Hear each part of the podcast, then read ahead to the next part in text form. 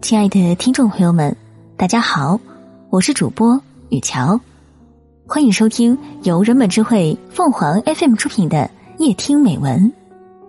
一个人的青春偶像剧，周围都是陌生人，我们在这一刻暂时成为彼此亲近的人。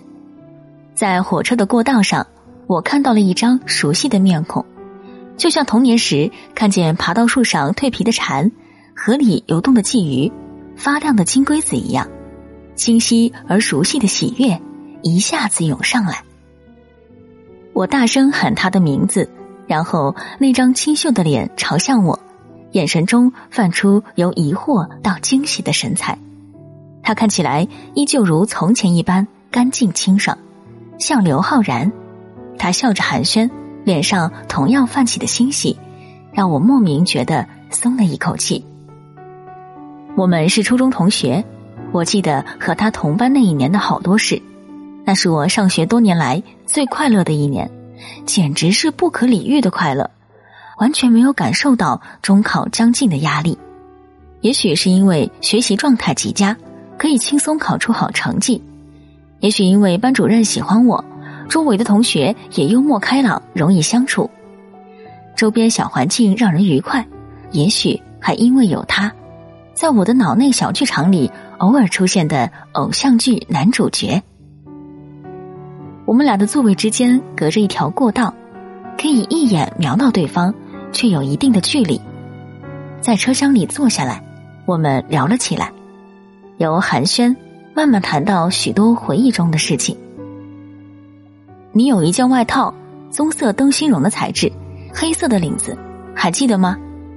他摇摇头。有次我考年级第一名的时候，你还不服气的用拳头捶了一下我的桌子。他依然摇摇头。你曾经把我的试卷挖了一个洞，蒙在脸上，只露出一只眼睛朝我做鬼脸。他露出很惊诧的表情。还有这样的事。同时为自己的幼稚不好意思起来。我略尴尬的笑了笑，只是说。有些事不知道为什么我记得很清楚，记性太好让人烦恼，心里却上下翻腾。有句话差点从口中跳出来，因为我对你有过好感啊。当年的他在我眼中是闪闪发光的，他跟班里其他笨拙的男生不一样，举止是少年的阳光轻盈，却又不至于轻佻，眼角流露出三分俏皮，让人觉得喜庆。看见他的时候，我嘴角不自觉上扬，心里溢满欢心，却故意转过身假装路人。有他在场时，我喜欢说些有文采的话，潜意识里想引起他的注意，嘴上却跟女同学说：“讨厌那个家伙，老想跟我争第一。”清楚的记得他冬季里那件外套的颜色与质地，因为出去踢球和跑操时，他总会把它放在座位上。离我那么近，而我曾经很想摸一摸它的质地，把外套拿起来抱在怀里。当然，这在现实中并没有发生，否则就太羞耻了。那时候每天中午要在教室的课桌上趴着午睡，姿势就三个：脸朝左，脸朝右，脸朝下。有时我会偷偷睁眼看看对面的他，脸是否朝向我这边呢？他总是睡得很熟，这让我羡慕，因为我很少能睡着。还有那年冬天，我写了篇矫情的作文，被语文老师当做范文在班里读。里面说我多想化作一朵雪花，飘在空中遨游。那天排队出操时，正下着小雪，他就在我面前，突然叫了我的名字，然后伸出手掌去接落下的雪花。带着几分搞怪的神情说：“嗨，你就想化作这玩意儿吗？”我看着几片雪花落在他的掌心，慢慢消融，世界瞬间在我面前变成了一张节日卡片，定格在我的青春回忆中。那场小雪是属于我一个人的。这些他肯定也不记得了，更不可能知道他平常的一句话，随意为之的一个动作。会在我心里激起怎样的浪花？那只是一个人的青春故事，那时候我是自卑而羞涩的，因为外表太过普通，有些微胖。无论是喜欢他还是喜欢任何一个男孩，都是难为情的。小小的好感都埋在心里，唯一能做的是努力让自己变得优秀，也能拥有那种轻盈与自在感。